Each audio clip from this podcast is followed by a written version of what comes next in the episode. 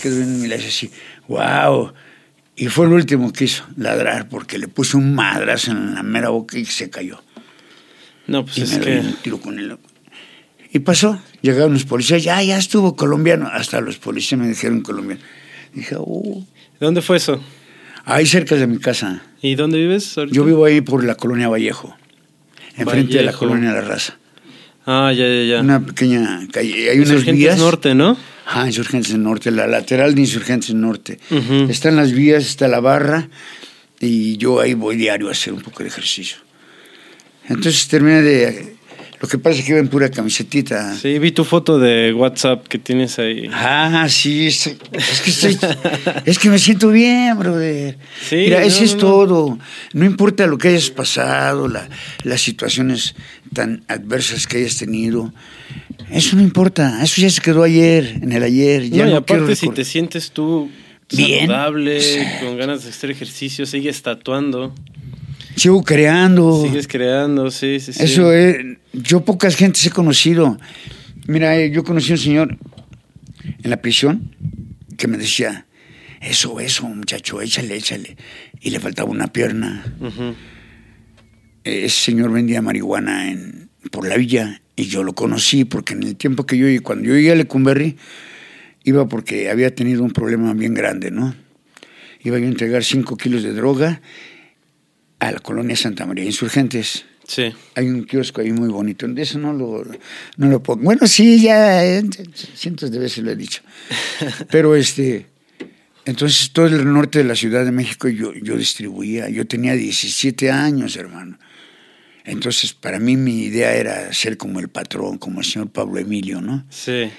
Y y ese era mi ídolo. Yo no, conocía, yo no conocía a papá, no tenía familia, y a la edad de nueve años yo vendía cocaína en Cartagena, junto con una amiga. En Y- Colombia, ¿llegaste aquí a México a los 13, A- a 14? los 12 años. 12. Sí, y, y fuimos a entregar el cargamento acá por el norte de la República de México. Y después de ahí me les vuelo y me voy para los Estados Unidos. En, radico en Mexicali y vuelvo a encontrar ta- tattoo shop, o sea, tiendas de tatuajes. Y yo quería un tatuaje. Pero como migrante y como desconocido y no conocía el lugar ese, conocí a mi mujer. Mi mujer andaba con un equipo de mujeres, como cerca de 13 damas, pero todas eran americanas. Y, y el, el patrón de ese grupo, ¿y ¿sabes qué? Eran como los aztecas que se visten cuando van a la villa Sí. que andan ves- vestidos de aztecas y bailando, ¿no? Así le llaman, ¿no? Sí. Bueno, O sea- danzantes, ¿no? Creo. Eso, eso. Sí. Eran como 13 damas y el camarada ese traía una garra de oso aquí bien chingona. Pero Chaparrón era mexicano y el mexicano es medio aguer- aguerrido. Sí, obvio. Y, y yo al, al platicar con, con mi mujer, pues eh, la acaba de conocer y me llamó la atención, su, su cabello largo, sus ojos rasgados, muy bella la dama. Y, y empecé a charlar con ella, pero en eso se acercó este camarada y me dice, todas ellas son mías. Y yo dije, ay, hijo de puta, ¿no? Qué cabrón eres, ¿no? Tienes tantas damas y no convives, ¿no? Pensé. Sí. A tus 10 y... Y- no, 12, 14 años. Ah, y yo estaba entero, cabrón. Sí, sí, sí. Andaba muy, muy desatado. Ahora entiendo a la juventud, ¿no? Pero hay juventud que encausa su energía por este, cuestiones como de esta, de esta naturaleza. Yo he conocido amigos que, como Fabián, Fabián León López es un está chavalón. Y, Sí. y, y también tiene unas inquietudes bien grandes. Y ha filmado documentales, hizo el documental del canadiense, ha hecho la de Pitbull, que yo soy el entrenador de, de Rom, de uno de los actores principales, eh, y he tatuado a niños, bueno, con Jena, a niños de que han hecho documentales con, con Fabián. Entonces todo esto me atrapa a mí porque son jóvenes que tienen esas inquietudes de, de, de salir ¿no? adelante, de dejar algo bello, ¿no? Sí, pues este podcast es justo para eso, para jóvenes, Perfecto, para perfecto, personas que están acercándose al tatuaje y también para tatuadores que quieren saber un testimonio real, Ajá, vivo exacto. y sobre todo honesto de cómo se ha experimentado el tatuaje, por ejemplo, en tu caso, Tito, Ujú.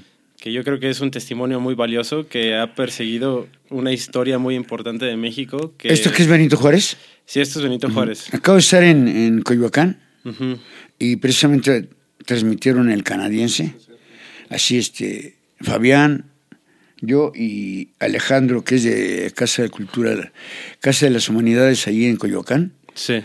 Y, y también charlamos muy bien, este, parece que me quieren dar la oportunidad de hablar con un, este, con un grupo de amigos tatuadores jóvenes, o sea, la nueva escuela. Es que hay, hay vieja escuela y hay nueva escuela, sí. Afortunadamente a mí me consideran parte de la vieja escuela. Obvio. A Chino de Tepito, Sí. Aurelio García, que es Don Güello de Guadalajara, Don Güello. eh, socio que está muy malo, el señor este, amigo mío, que tiene cáncer en los ganglios, está, está muy mal, pero sigue aferrado el Sí, cabrón. de hecho se está juntando dinero, ¿no? Sí, Aportaciones.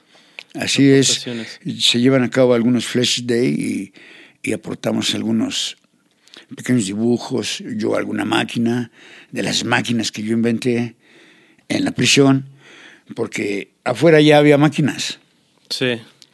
máquinas bobinas que eran las primeras. Bueno, el primer prototipo que hizo, que inventó fue el señor Tomás de Alba Edison. Increíble, ese señor tenía una, una locura encabronada en su mente de que creaba esto, creaba aquello y lo dejaba ahí. Pero la primera máquina, el primer prototipo de, de máquina eléctrica para tatuar es de Tomás de Alba Edison. Después la, la eh, tomando como, como modelo este el señor Samuel O'Reilly, un americano, Sí. ahí hizo la de bobinas.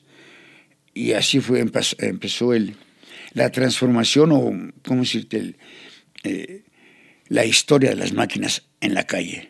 Pero, por ejemplo, tú llegas a, a Lecumberri alrededor de qué años? ¿El 72, 73. 72. Pero ya acá en los Estados Unidos ya estaba Katy Monty, Peggy Hoodley, Sí. este, Freddy Negrete, Pero tú empiezas a tatuar en Lecumberri. en la oscuridad. Dicen ellos underground, ¿no? Sí. Yo en la oscuridad eh, me costó mucho trabajo, pero ahí amarrábamos el palito, la aguja al palito y mojábamos la tinta. Yo hacía la tinta, increíble. Sin, bueno, Pero era ilegal, ¿no? O sea, no estaba permitido tatuar en, en la no, cárcel. Para nada, para nada. Estaba. Era escondidas. A mí me, me encontró un equipito de un grupo de amigos presos que el, eh, el que coordinaba la crujía le llamaban el mayor de la crujía. Y no porque tuviese más edad o más años, sino que ese señor había tenido una, un diálogo con el director y con el teniente coronel, o sea, con el director y el subdirector de Lecumberri, y yo creo que llegaron a un arreglo y él iba a cuidar que todo estuviera limpio en la crujía tal, en la crujía tal, y les llamaban el mayor de la crujía, como el señor Goyo Cárdenas, que era el mayor de la crujía de psiquiatría. Ese señor, ese Goyo, lo vi en una tatuneta, que para quienes nos escuchen, pues vean las tatunetas que también tienen una Sí, gran sí. parte de historia del tatuaje en México. Y este señor, Don Goyo, era un asesino serial, ¿no? Sí, ese señor era, su tío fue un expresidente de México, el señor Lázaro Cárdenas. Órale. Y él tenía una beca de petróleos mexicanos que le había otorgado por parte de su familia. Ahí venía una relación porque el señor Lázaro Cárdenas fue el que expropió Sí, el petróleo. el petróleo. Entonces, por eso es que tenía la posibilidad de estudiar. Estudiaba leyes ese señor. Estudiaba ¿no? leyes. Y aparte tenía su, su pequeño laboratorio donde se alucinaba y fue cuando mataba a alguien y las enterraba ahí en su jardín. Estaba re loquito señor. Pero conmigo era un gran amigo. ¿eh? Sí, ¿cómo era tu relación? O sea, estabas en el 72, ya había salido José Revueltas. No, no, ahí estaba todavía. Te tocó compartir Yo le llevaba el José- periódico al señor José Revueltas. Una ocasión que, que yo este, andaba en, repartiendo el rancho, yo era el cabo de la fajina. Yo tenía 18 años en Lecumberri, estaba yo enterísimo. Bien, bien entero, cabrón. Sí, bueno, por lo que veo todavía Sí, te mantienes, me ¿no? gusta, me gusta. Pues no, te digo, el camarada, ese, me ganó la risa. dije, Ay, estás mal, héroe, estás mal, camarada. Pero bueno, ahorita no deseo pelear, fíjense, ¿no? Sí, no, no, no, ya, ya has pasado. Yo venía exactamente a charlar con vos, hermano. Y, Sí. Bueno, estando ahí, yo llegué a tener aquí, traíamos En el brazo. en el brazo un cuero, como una banda, como el, el, el capitán de un equipo de fucho. Sí. Pero decía aquí, cabo de fajina, cocinas, crujía E. Y en la cuartelera, la gorrita esa que estaría, teníamos que traer la letra E y en la camisola la letra E. Sí. Tenías que aprender a coser, todo. Ahí nadie te hacía nada. Tú tenías que ser eh, auténtico, ¿no? Sí, sí, sí. Y estando yo en la cocina, el corneta de órdenes toca a rancho. Entonces los fajineros ponían la carreta y ponían un perol, otro perol, o sea, un caso grande, y bajaban. Esas se llaman marmitas, una especie así como de, de caso gigantesco donde echaba agua Tito, y verdura. sí, ¿Puedes decir al micrófono? Para Sí, que nos- todo eso, todo eso, Sí. mm, bueno, eh, se llamaban marmitas. Eh, Esa era tu chamba ahí. ese era mi trabajo, era mi comisión. Sí. Pero como cabo de vagina yo formaba como a la una de la mañana como a 100 presos. Y ya formado les decía, a ver, tú acá y tú allá y tú allá y tú aquí, tú esto y tú aquí, tú trae botes con agua y vámonos. Entonces imagínate todo lo que tenía yo que hacer y tenía que demostrar fuerza, fiereza, agresividad, maldad total Y aparte tatuar. y aparte tatuar.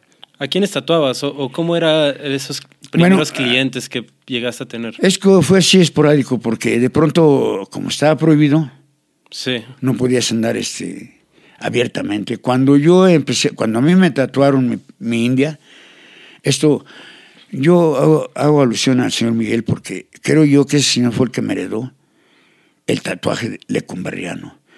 Me ¿Tiene algún apodo el señor Miguel? El señor no, nomás, Miguel. que era un señor ya de edad y, y traía sus cositas guardadas y yo por eso a la gente adulta la respeto Claro. porque ese señor fue el que me, o a lo mejor era un diablo que me heredó el tatuaje lecumberriano, o a lo mejor era un, un ángel, Sí. porque no lo volví a ver jamás en la vida. Pero marcó tu vida para siempre. Sí, marcó mi vida completamente, marcó mi piel y, y dejó en, mi sangre y en la piel el tatuaje. Él te hizo tu primer tatuaje en el Él pecho. me cobró 15 pesos. Y esos pesos 15 de, de, uh, Sí, cuando sí. yo era el cabo de vagina, a esos 100 camaradas yo les decía, el que no quiera hacer la vagina a estas horas, que levante la mano y le voy a cobrar 50 centavos que se vaya a dormir. Un par de horas. Y no faltaba que me decía así, el domingo me pagas mis 50 centavos. 50 centavos. Ahora te cobran un, dineral por no hacer la vagina. Sí, no, ya es mucho dinero el que se, el que se maneja ahí adentro. Y, y sobre todo que por eso quedó el, el- ese sobrenombre o el eh, que era el hotel más caro del mundo. Porque Sí. por todo, por nada, te cobraban. Teníamos que pagar agua, teníamos que pagar luz, teníamos que pagar portero. Un portero que recibes. ¿Para ¿Y- qué, no? y ¿Para qué? Pues el portero era el que estaba en la entrada de la crujía y, y llegaba la visita y le extendía la volanta y el micrófono y este camarada decía, fulano de tal presencia a la reja tiene visita, fulano de tal presencia a la reja Sí. va a audiencia, va a juzgado, fulano de tal preséntese porque tiene visita de defensor. Él era el portero. Oye, Tito, y es el- una de las cosas que se recuerda demasiado de Lecumberri es el apando. El apando, sí, pues no ves que ahí el El señor. José Revuelta llevó a cabo ese, El libro y todo el y libro, el guion, la película. Yo vi cuando andaban filmando, vi a la señora María Rojo y un camarada, y eh, a la mamá de, de este, ¿cómo se llama este actor? Chapida Cruz. Este, era la mamá del carajo. La mamá del carajo, sí. Y, y fíjate, y el otro era su novio de María Rojo, que tenía tatuado aquí y hacía esto. Y, Sí, y con el abdomen, ¿no? Ajá. Y, y sí te das esa película, Felipe Casals. Sí, no, muy sí. buena, muy buena. Y ahí se filmó todo eso. Yo O vi a sea, la tú señora- estabas preso mientras filmaron esa película. Ah, yo estaba en la cocina y en el redondel. De repente viene mucha gente y custodios quitando a las demás presos porque querían filmar nada más a, a los que estaban actuando, a los actores, a la actriz. Y métase, métase. Y alcancé a ver a la señora María Rojo. Esa señora estaba muy bella, siempre con sus labios rojos, bellos. ¿Y tú en ese entonces qué hacías ahí dentro de Lecumberri? O sea, graban la película en- alrededor de los inicios de los 70, sale en el 76 creo. Y, y tú entonces, ¿cómo te seguías desenvolviendo ahí adentro? Te digo que yo era el cabo de la vagina. Y en el tatuaje, Y en el tatuaje, este, yo le comentaba a los que me ayudaban, porque yo traía dos camaradas que me apoyaran. O sea, yo ordenaba y decían, los demás ya se encargaban de, de todo lo demás y le repartía el rancho. Fue como encontré al señor José Revueltas. en la Crujía M, eh, estando ahí dando el rancho, me gritó, ¿me puedes traer el periódico Faginero? ¿Qué periódico leía? ¿No te acuerdas? Le llevé el Excelsior. Bien. Ah, el Excelsior lo vendían ahí eh, un señor que llegaba de la calle y se, y se tendía, ponía todos sus periódicos y la prensa, el Universal. Eh, había unos, un- una, una revista, un más bien un, este, un periódico que se llamaba La Alarma. Sí. No, esa, ¿Cómo olvidarlo? ese, ese alarma lo exprimía así y escurría sangre, porque salía cada foto que bien cruda, ¿no? Hasta incluso vi un- una ocasión que, que dijo, violóla, matóla, fíjate lo que puso el camarada de eso, la violaron, la mataron, pe- pero decía, violóla y matóla, que lo que era, ¿no? Y me, se me Sí, grabó sí, sí. tanto eso. Oye, y, y hablando, por ejemplo, esas, esas partes donde tú ya tienes contacto desde la cárcel con otras imágenes que sean las del periódico, ¿de dónde se sacaban las imágenes Ah, que, tú, que tú Eh, eh, podrías tatuar después? Mira, primero que nada apareció en mi vida el, el, el envoltorio del mazapán la rosa. Sí. Por eso es mi, mi, mi ¿cómo se dice? Mi, mi logo. Es para mí lo más bello porque mi mujer se llamaba, la que se quedó en los Estados Unidos, se llamaba Rosalía. Entonces, Mm. Rosa. Y, y venía a mi mente, fue que me, por eso que me tatué. Y luego mi otra mujer aquí en México se llamaba Rosa. Entonces dije, pues las rosas son para mí. ¿Cuántas rosas tienes tatuadas? Ah, tengo una, dos, tres, como cinco rosas. Pero yo este, tengo 16 hijos aquí en México con diferentes mujeres. Sí. Rosa ahorita está adornando el trono de Papá Dios. Ella acaba de morir hace... Hoy es día 3. Hoy es tres. Hoy cumpleaños que murió mi, mi mujer, la señora Rosa. Y yo creo que por eso este, pues se fue a otro plano astral. Sí. Y, y las demás mujeres se llamaban Rosalía, uno que se quedó en los Estados Unidos, y la otra se llama Sandra y la otra se llama Marisol. Tu primer encuentro con la rosa fue instantáneo Ajá, y, sí. y se quedó para yo, siempre. Yo, este, termina la visita en la Crujía E un, un domingo y bajo el pasillo ya estaba la banda haciendo la fajina y me encuentro el, el envoltorio del mazapán la rosa. Y en cuanto yo vi esa rosa me gustó, me gustó tanto que la tomé y dije, sí, esta la voy a tatuar. Y así hasta como si hubiese hecho algo malo, Sí, lo guardé, la oculté y me subí a mi celda. Arriba la extendí, la recorté, la planchaba así en, en mis cobijas y dije, ¿cómo le haré para pasarla de este lado? Entonces iba yo a, a imprenta y conseguía el papel ese de- que hacen papel picado pero color blanco. China. Ah, sí, ya es que es algo transparente. Sí. Quise pasarla así con, pero el lápiz, dije, pues ahora el lápiz, ¿dónde? Entonces, andando en el redondel, pasaba yo por el- la circular A, que era la primaria, y ahí me robé un lápiz. Todo ahí era un robo, todo ahí era un desastre. No, y era difícil encontrar los materiales para tatuar, no es como ahorita. Ah. Que vas a cualquier lugar y te compras todos los materiales. Ajá, o que eh, agarras tu en tablet. cualquier que- Sí, sí, sí. Y, y no, O pues sea, es que... Era toda una aventura empezar un tatuaje, Ah, sí, ¿no? primero que nada allí, conseguir un hilo, conseguir una aguja, ir a hasta sastrería, llegar hasta sastrería, porque cada que pasabas era un filtro, te desnudaban, te, te revisaban a ver qué llevabas. Ya nada más era, no era tanto por protocolo. Eh, los celadores de ese tiempo eran, como siempre lo han sido, muy, muy, muy manchados sí, sí, sí, abusivos. abusivos y así la de plano.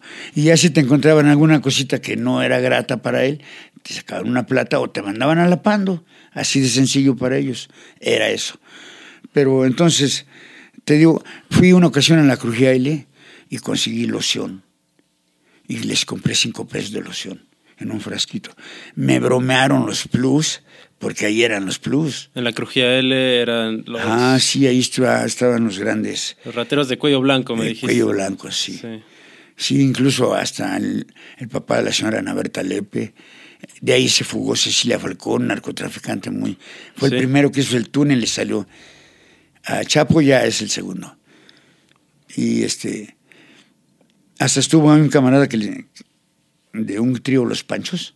Órale. mexicano. También le dio de balazo un cabrón un cabaret y cayó ahí, En el- la crujía L. en la crujía L. Eh, bueno, ellos no se manchaban las manos, mandaban a traer el faginero, les pagaban y hacían la limpieza, la fagina de su crujía. Entonces ellos eran los que tenían el perfume. Sí, eran los de, que vivían en el VIP, ¿no? Sí, también quién se perfuma en la cárcel, ¿no? Y como Ajá, la que- loción, sí. es que, ¿sabes qué? Resulta que eh, era un- una loción llamada Ice Blue de agua belva. A lo mejor parece comercial, pero pues era ese. Sí. Resulta que algunos camaradas lo hervían y se lo tomaban. Órale. Compraban una pasilla y, pues, y se ponían locos, que después te afectaba bien cabrón a la vista. Sí, sí, sí. Pero se ponían happy, ahí andaban felices, tratando de evadir la prisión. ¿Y qué fue lo que tú para tú para qué querías ese perfume? O sea, Yo lo pensé y dije, si me unto y el alcohol, llegué a mi celda y me unté así, un poco de loción, y puse la rosa y aquí se quedó. ahí la ahí tienes se quedó. todavía. Es esta rosa. Y le pusiste color. Porque ya después en la penitenciaría encontré las tintas Rotring O sea, al inicio era una rosa negra. negra. Negra, sí, negra, negra. Por eso la rosa negra es de Lecumberri. Y, y fue así como empecé a, a- Mi primer stencil fue ese. El, el envoltorio del mazapán La Rosa. Y te lo hiciste tú. Y me lo hice yo. Y después. y después ya le comenté a unos amigos en la cocina que se querían tatuarse una rosa. E hice otra rosa. Pero el, el estilo en ese momento era la aguja amarrada en un palito. Yo quemaba los peines o los rastrillos o los mangos de cepillos de dientes y el hollín lo acumulaba en un, en un recipiente, en un cacharro y le eh, empecé a practicar con, con gotas de orín. Porque yo vi a don Miguel que, que te sacaba un frasquito y le echaba unas gotas. O sea, él hizo todo el, el ritual y fue como yo lo observé todo. Dije, y cuando ya no lo vi, cuando ya no lo encontré, empecé yo a hacer lo mismo. Y empecé a experimentar con gotas porque no había agua en mi celda. Sí. Tenía que agarrar un, de mínimo una botella de agua antes de que el corneta de órdenes tocara silencio y meterse a tu celda y ya nadie sale de ahí. Silencio total. Entonces tenía que ponerme pilas para tener agua para beber. Y, y como yo no sabía qué era eso, porque le andaba preguntando en, en ese lugar, este, oye, ¿qué es esto? Se prestaba para malas cosas. Porque Sí. ahí sí había códigos, códigos de respeto, códigos de silencio, códigos de, de- basta para hacerte un tatuaje. Sí, desconfiar todo el tiempo. Sí, supongo. todo el mundo, ah, cuidado porque des- desconfiar hasta de tu sombra. La cuestión es que poco a poco lo logré. Y esas primeras máquinas las reutilizabas. No las era máquina. Eh, Bueno, el primer como herramienta, ¿no? Sí, Digámosle. la herramienta, o sea, el- Sí. era una aguja.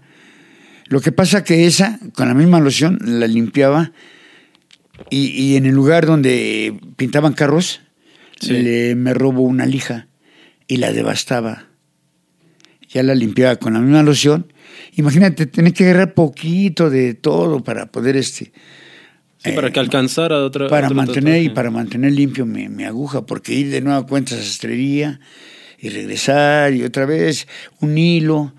Entonces fue pasando el tiempo y, y fue como hice varias rosas. Y yo en la cumbre hice como cerca de cinco rosas y ya después empecé a hacer los nombres de mamá, los nombres de sus hijos.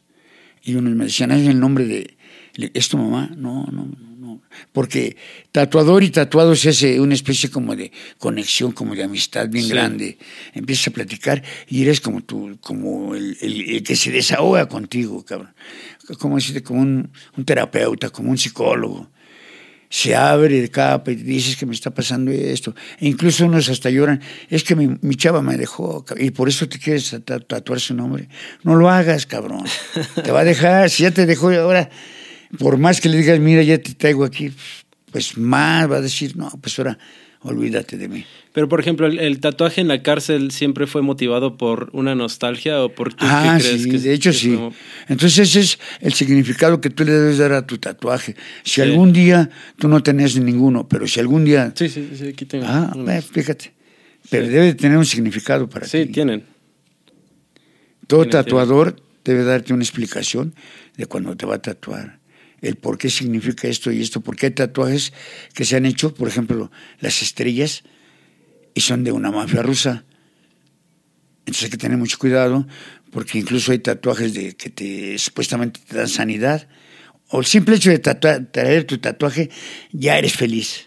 Sí, son los códigos que dices, ¿no? O sea, tú me estás, antes de llegar aquí, eh, te, te, vieron en la calle. Sí, sí. Y te pusieron enfrente, ¿no? Sí. Te cuadraron.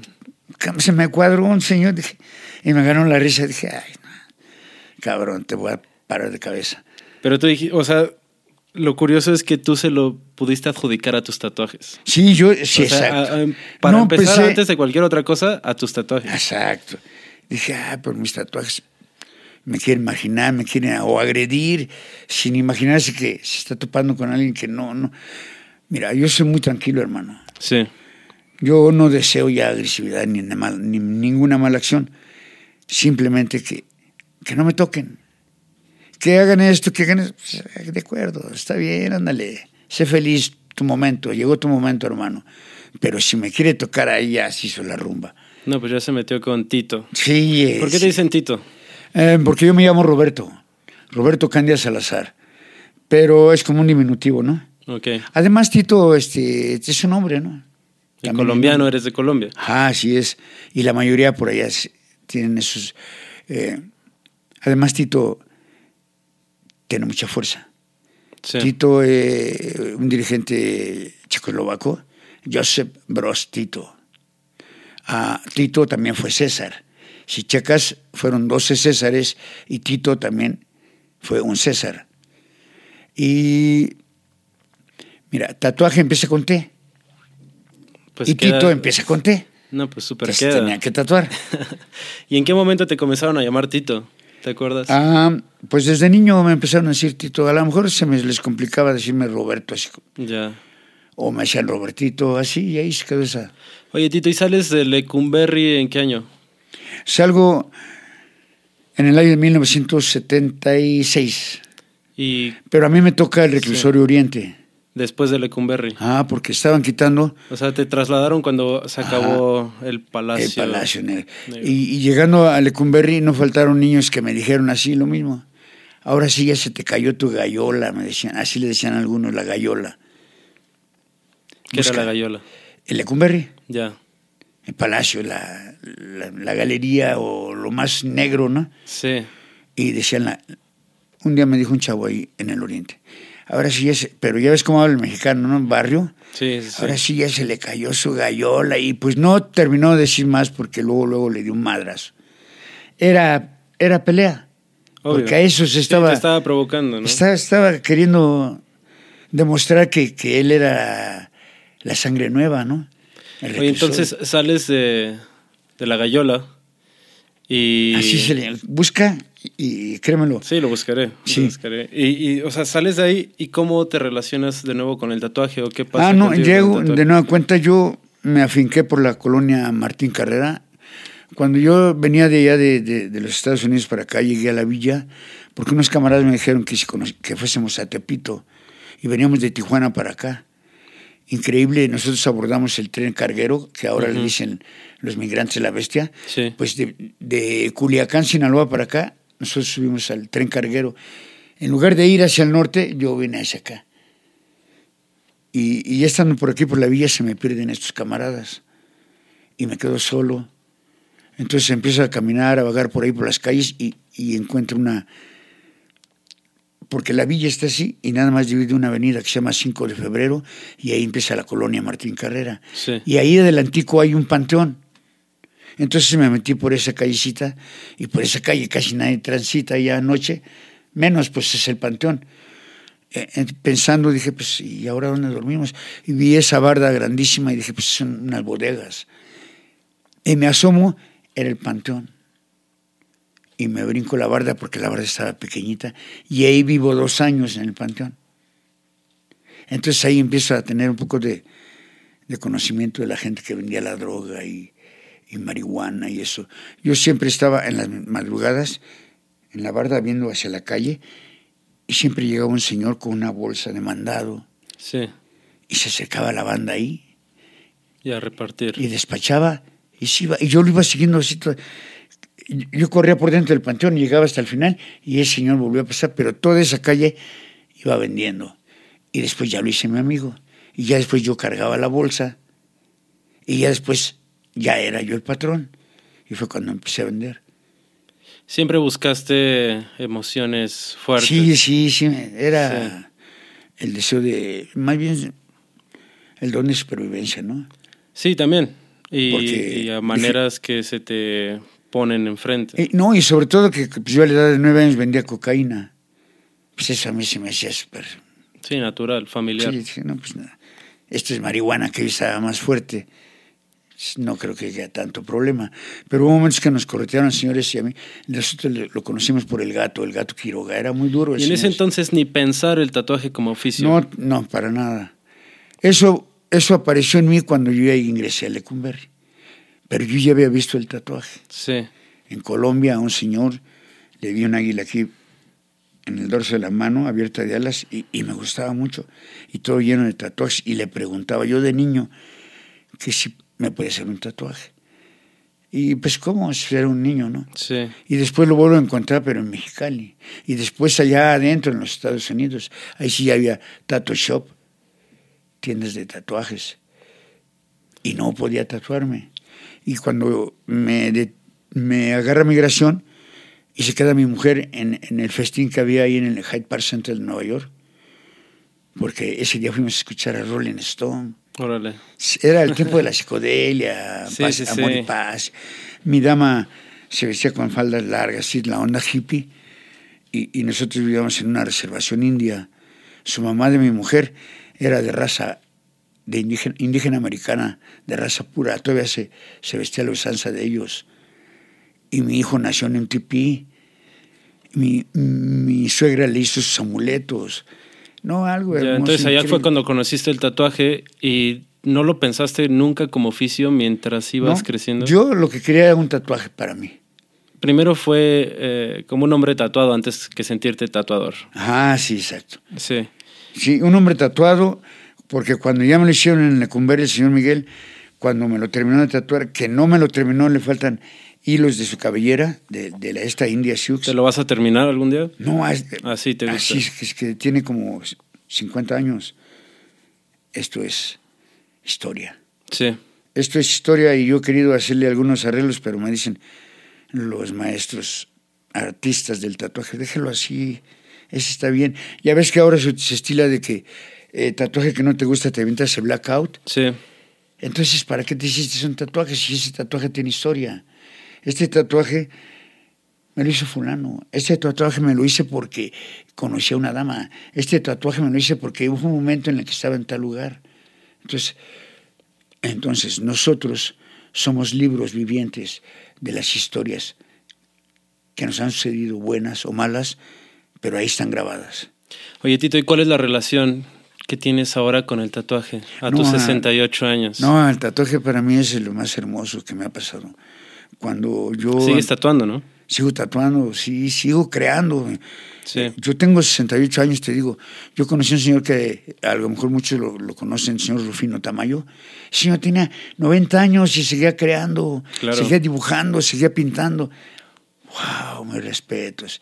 Ese señor tenía ese privilegio que los dioses te dan para poder crear. Y en mi caso, si me permite el Todopoderoso llegar a cierta edad, yo seguiré tatuando.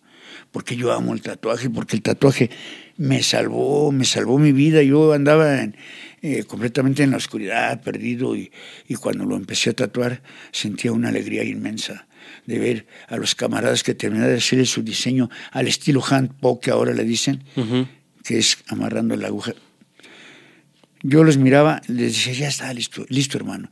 Y los miraba a los ojos y sus ojos radiaban una, una luz así como de alegría, de felicidad.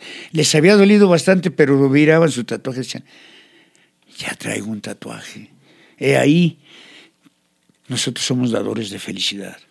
Sí, podríamos decir que esas eh, heridas que generabas con el tatuaje y que se hacía con un diseño pues, increíble de tus creaciones, también iluminaba, ¿no? También era una luz, de- del tatuaje salió una luz que a ti te... te- Me iluminó mi camino, hermano. Sí, Me iluminó mi camino porque, no sé, quizás si hubiese salido de nada cuenta, porque yo cuando salí de Lecumberri, ya sabiendo tatuar, me volví a fincar en la Martín Carrera. Y de nuevo me atrapó la banda. Y no fue la banda, fui yo.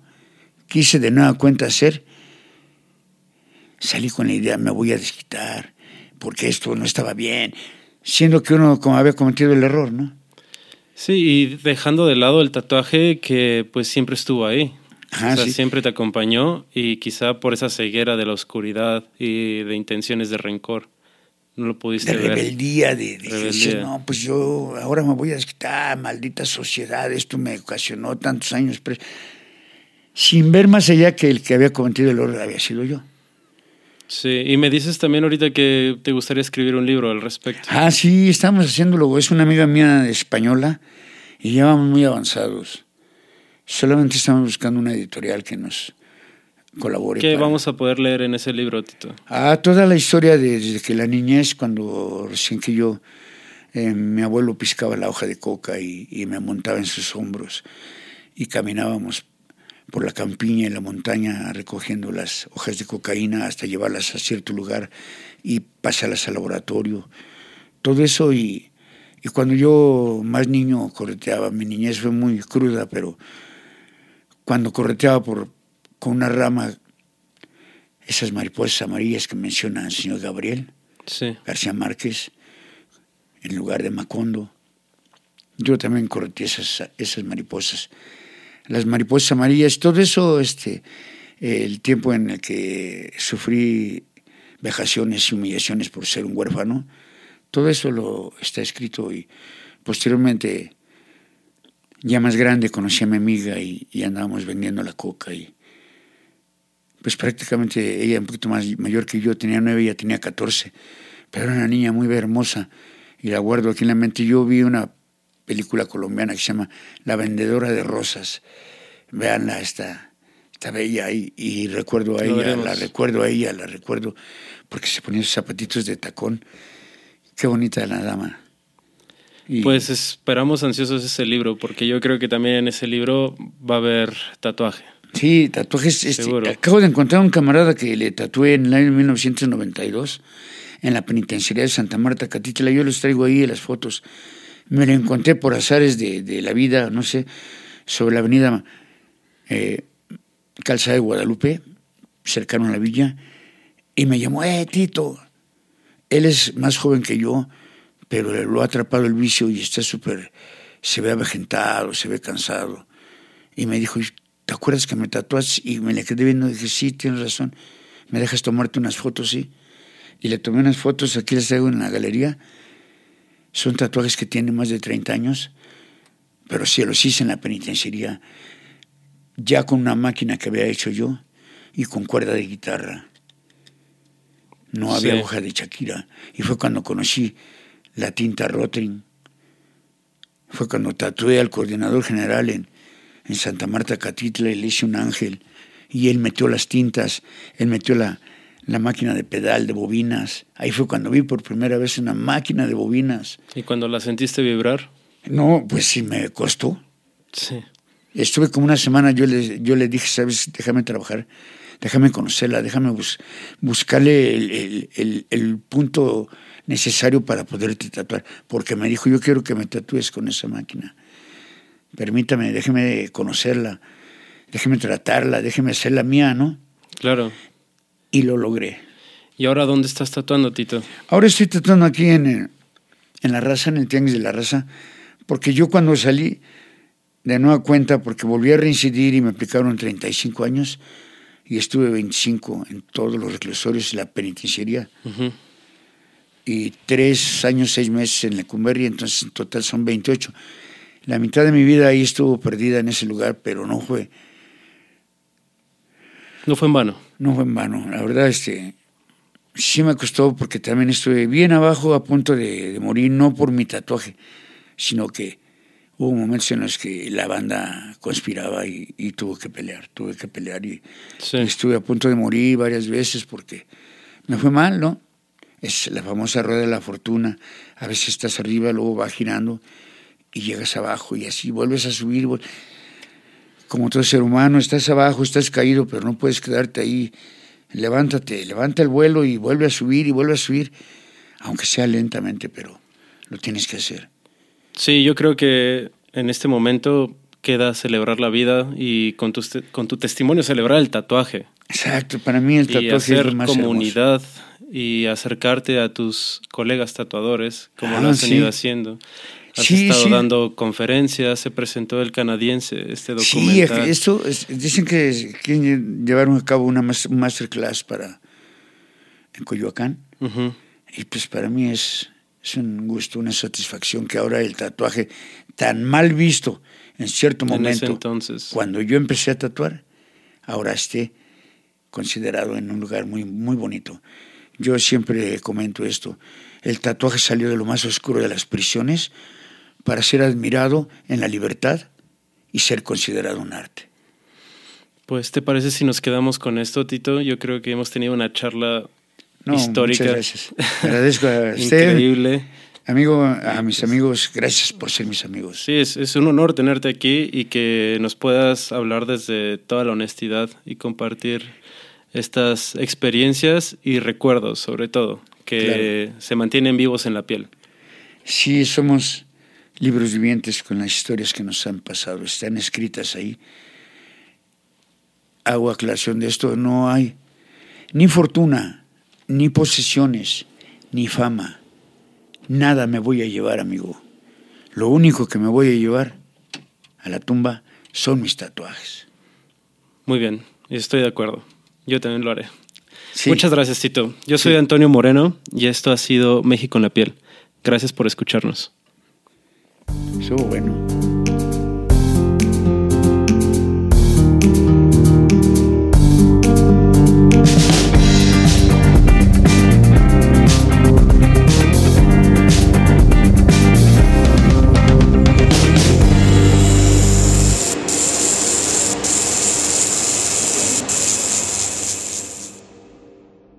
Room Tone. Lo que escuchas.